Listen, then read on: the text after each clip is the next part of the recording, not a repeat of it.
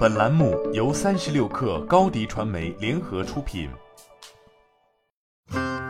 本文来自微信公众号“三亿生活”。从二零一八年的通用数据保护条例，到同年对谷歌进行四十三点四亿欧元的罚款，再到近年来针对美国科技巨头的各种打压，欧盟这一在市场竞争中暂时处于下风的全球第二大经济实体，俨然已经将数字主权摆在了台面上。就在二零二一年十二月十五号，欧洲议会批准了数字市场法案的最终文本。之所以数字市场法案对苹果有着重大的影响，显然在其中有明晃晃针对这家公司的条款。数字市场法案的监管对象为守门人，具体来说，就是在欧洲经济区年均营业额为八十亿欧元，以及市值为八百亿欧元的公司，以及至少在三个欧盟国家提供核心平台服务，每月至少有四千五百万最终用户，以及超过一万名商业用户的公司。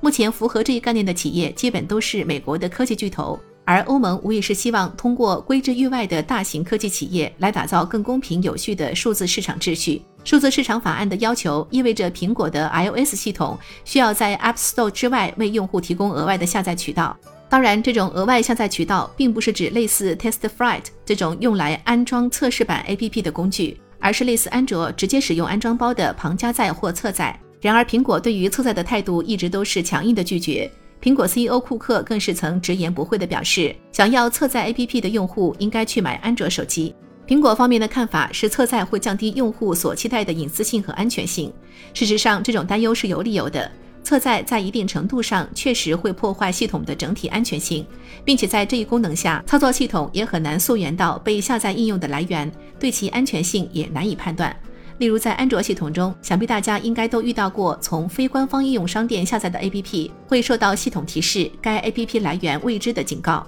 一直以来，iOS 与安卓其实是两种完全不同的文化。苹果的 iOS 强调封闭、安全和强控制力，用户在 iOS 上几乎不用考虑除了使用之外的其他问题，这些都由苹果这个大家长一手包办。